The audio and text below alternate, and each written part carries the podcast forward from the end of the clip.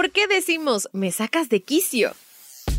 Esto es Curiosísimo, el podcast con Carla Mancilla. En Curiosísimo, el podcast, todo nos interesa, así que escucha esto. Espero que estés muy bien y que en algún momento hayas dicho, oye, me estás sacando de quicio. Porque es muy habitual utilizar la expresión para referirse al hecho de que alguien te haga perder la paciencia, que te irrite o de plano ya estés encolerizado o alguien que de verdad te haga enfadar muchísimo o te saque de tus casillas. Te voy a contar. El quicio es el punto de apoyo sobre el que se mueve y gira la puerta o ventana y cuando éstas se sacan o salen de quicio, se caen. De ahí que sacar de quicio algo está relacionado con sacarlo de su natural curso o estado y en general algo fuera de quicio es algo que está fuera de su estado o ubicación habitual. Por lo tanto, podemos concluir que cualquier elemento que nos saque de nuestra posición o estado natural, a la puerta de su quicio correspondiente o a la ficha de su casilla, es algo que produce una sensación de desubicación con el consiguiente sentimiento de enfado o irritación. Oye, fíjate que investigando este tema me encontré algo súper divertido. Resulta que sacar de quicio a una persona es un arte y como en todas las disciplinas artísticas, hay verdaderos genios en la materia, gente con el don en desarrollo, aficionados u otros completamente nulos en el quehacer. Conseguir irritar a una persona es un trabajo laborioso y sofisticado, porque hablamos aquí de un proceso prolongado en el tiempo, muy diferente al de un simple enfado. En How to Irritate People, que es un programa de televisión emitido en Reino Unido en 1968, lo explicaron a la perfección. Algo más o menos así. Si pretendes irritar a las personas por mero placer, hay que seguir una regla fundamental, no abusar. Si abusas, los demás van a explotar de rabia, gritando, dando voces, volviéndose violentos, lo que libera todas las tensiones y frustraciones que cuidadosamente hemos fabricado. No queremos eso, ¿verdad? Lo que queremos es mantener esa tensión durante semanas y meses. Eventualmente, hasta podemos inducir a un agotamiento nervioso, o mejor aún, daños en sus células cerebrales. Por lo tanto, para evitar esta explosión de rabia, lo que tenemos que hacer es parecer que lo hacemos de forma no intencionada. Así sus palabras, ¿eh? ¿Qué tal? Oye, ¿qué pasos debes seguir para conseguir este loable cometido?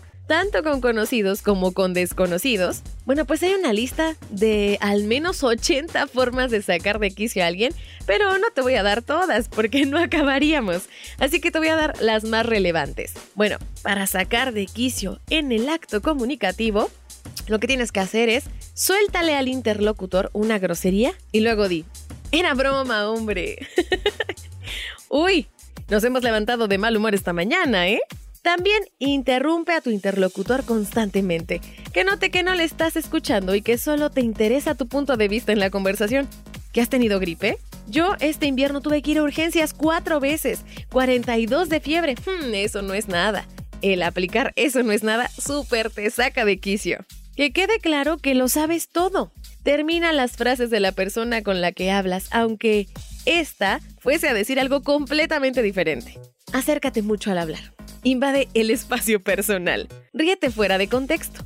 Es importante que toques a la persona mientras te habla, aunque no tengas confianza. Sé pedante. Lo has leído todo. Lo has visto todo.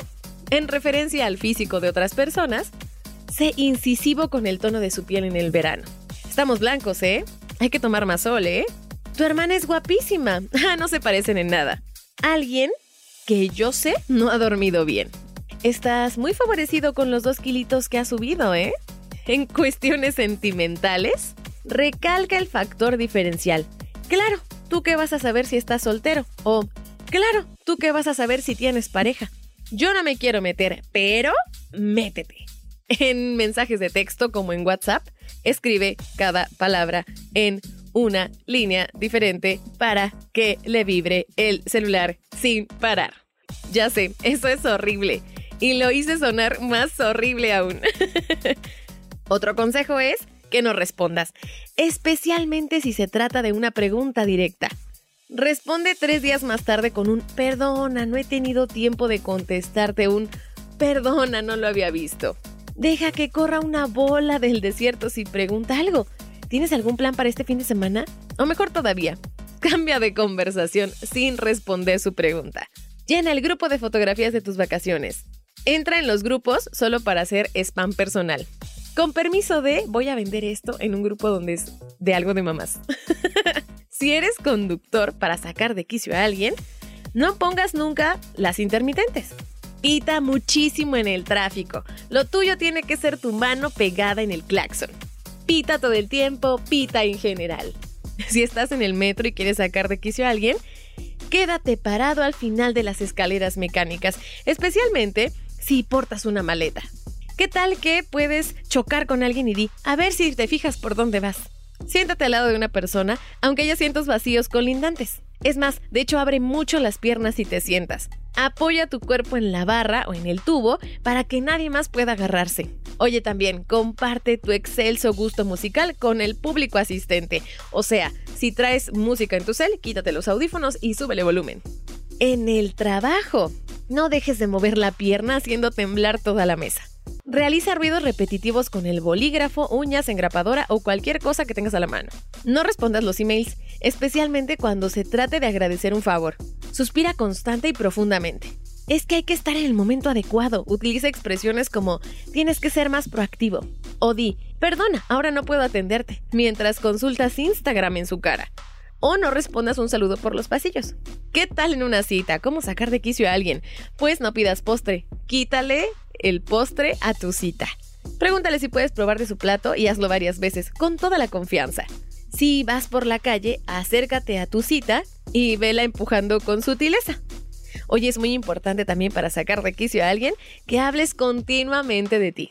Y si te dejas su celular para que veas una foto, pues tú procede y mira toda su galería. Oye, ¿a poco no esta información está bastante estresante? Pues este programa que te da estos consejos fue bastante popular en su momento y la verdad es que yo creo que es una joya de la comedia. Si tienes chance de buscar ahí un episodio, seguramente en YouTube lo vas a encontrar. Oye, ¿ya conocías esta información? Espero no haberte sacado de queso con mis sugerencias. Y si fue así, escríbeme a Lex. Me encuentras como arroba carla-mancilla, carla con K y doble A al final. Mándame también sugerencias de temas o alguna duda y con muchísimo gusto me pongo a investigar sobre ello. Claro que sí. Muchísimas gracias por prestarme tus oídos en otro episodio de Curiosísimo el podcast. Aquí todo nos interesa. Yo soy Carla Mancilla. Cuídate, un beso. Adiós.